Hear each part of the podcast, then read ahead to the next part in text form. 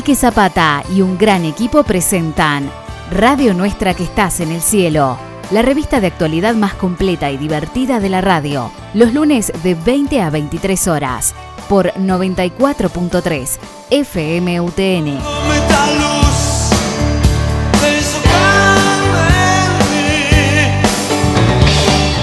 El Consejo Deliberante de Córdoba ha aprobado una medida para prohibir que se exhiban productos que contengan azúcares en las cajas de los supermercados y mercados, hipermercados perdón, y farmacias, como habíamos anticipado en nuestros anuncios.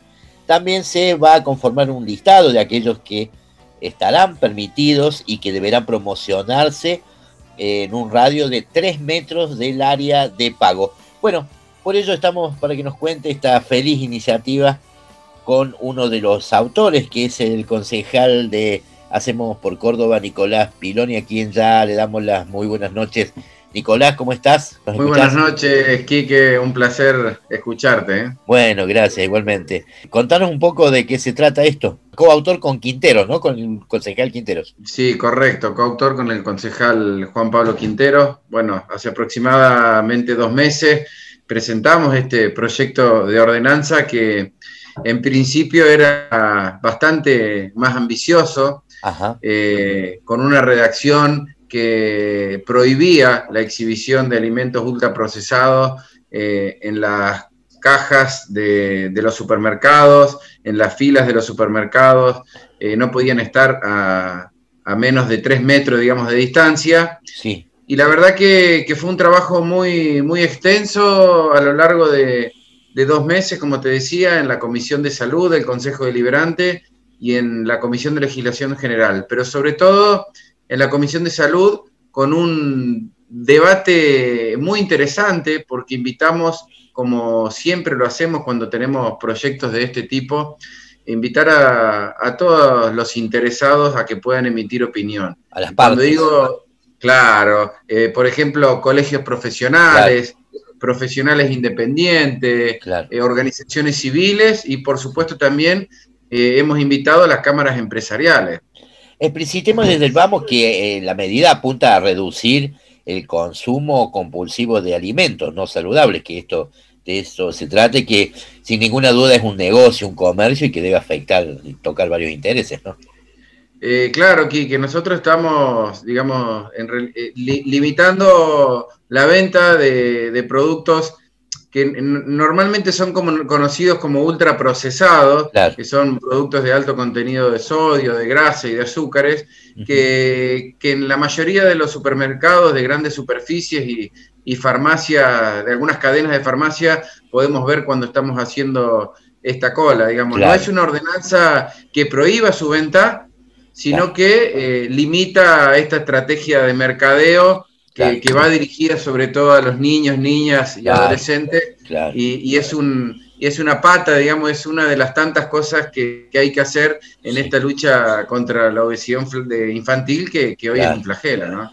Dentro de la normativa se, estipula también la colocación de, otro tipo de productos, como frutos secos, libres de gluten, dietéticos, ¿no? Tengo entendido. Sí, a, lo largo de, de, esto, de estas jornadas de, trabajo, el, proyecto sufrió muchísimas modificaciones. Por eso te decía que había arrancado con un proyecto que tenía alrededor de cinco artículos que decía prohíbase la venta. Eh, y hoy es un proyecto muy distinto que se fue enriqueciendo, que se quitó la palabra eh, prohibición y se quitó también lo que es ultraprocesado. Y digo que se quitó, Quique, porque en, la Argentina no hay una legislación eh, nacional que regule o que dictamine sobre o que defina los ultraprocesados, y mucho menos un listado de cuáles son los ultraprocesados. Increíble. claro, la ANMAT no lo tiene. Entonces, eh, ¿qué pasó con esto? Muchas provincias eh, por ejemplo, Río Negro, Santa Fe y Entre Ríos legislaron en este sentido, eh, denominándolos ultraprocesados, y se han encontrado con una dificultad que en el caso de Río Negro, que lleva unos cuantos años con la aprobación de una ley provincial, no la pueden reglamentar porque no existe la denominación ultraprocesado en nuestro país. Entonces, este, este debate que se dio eh, nos hizo ver de que tenía errores la ordenanza y que la, que la teníamos que, modificar. Por eso es que pusimos que la invertimos de alguna manera. Eh, prácticamente, digamos, textualmente dice el artículo, eh, nosotros modificamos el artículo 61 bis del Código de Convivencia que dice que el que exhibiere productos que no se encuentren categorizados como frutas, frutos secos, productos libres de gluten, dietéticos y similares, todos sin agregado de azúcar, en, en supermercados, farmacias eh, y demás, en el radio de 3 metros de la caja, bueno, van a ser eh, sancionados con, multas que van de las 150 a las 500 unidades, que más o menos el tope son 315 mil pesos aproximadamente. Claro, lo que se denomina unidades económicas de multa, ¿no? Exacto, eh, correcto. una, sanción, claro, que iría dentro de esos valores más o menos entre los 112 mil pesos a los 376 mil. Exacto. Bueno, vos lo tenés más claro que yo, Quique, se nota. no, la información pública nomás.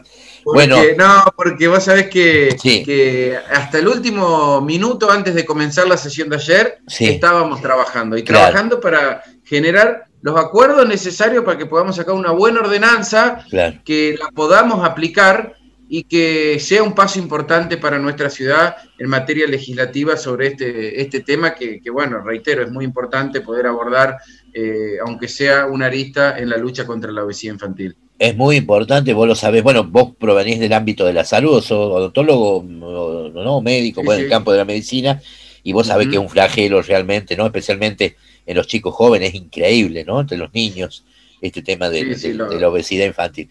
Así que celebramos, concejal Nicolás Pironi, su iniciativa y bueno, eh, son las, las iniciativas que nos parecen necesario difundir. Ha tenido buena, buena difusión, pero para que tomemos conciencia además de por qué lo hacen, también por este flagelo que es la obesidad. Por supuesto, y, déjame poner en valor también la, predisposición de todos los sectores que trabajaron, eh, incluido la industria, porque se habló mucho en estos días de, lobby, de lobby de la industria, y, la verdad que atender los reclamos de un sector no es lobby. Nosotros somos concejales y la gente nos votó para que los escuchemos y en base a lo que escuchamos legislemos de la mejor manera posible. Entonces, hemos escuchado el reclamo del sector industrial.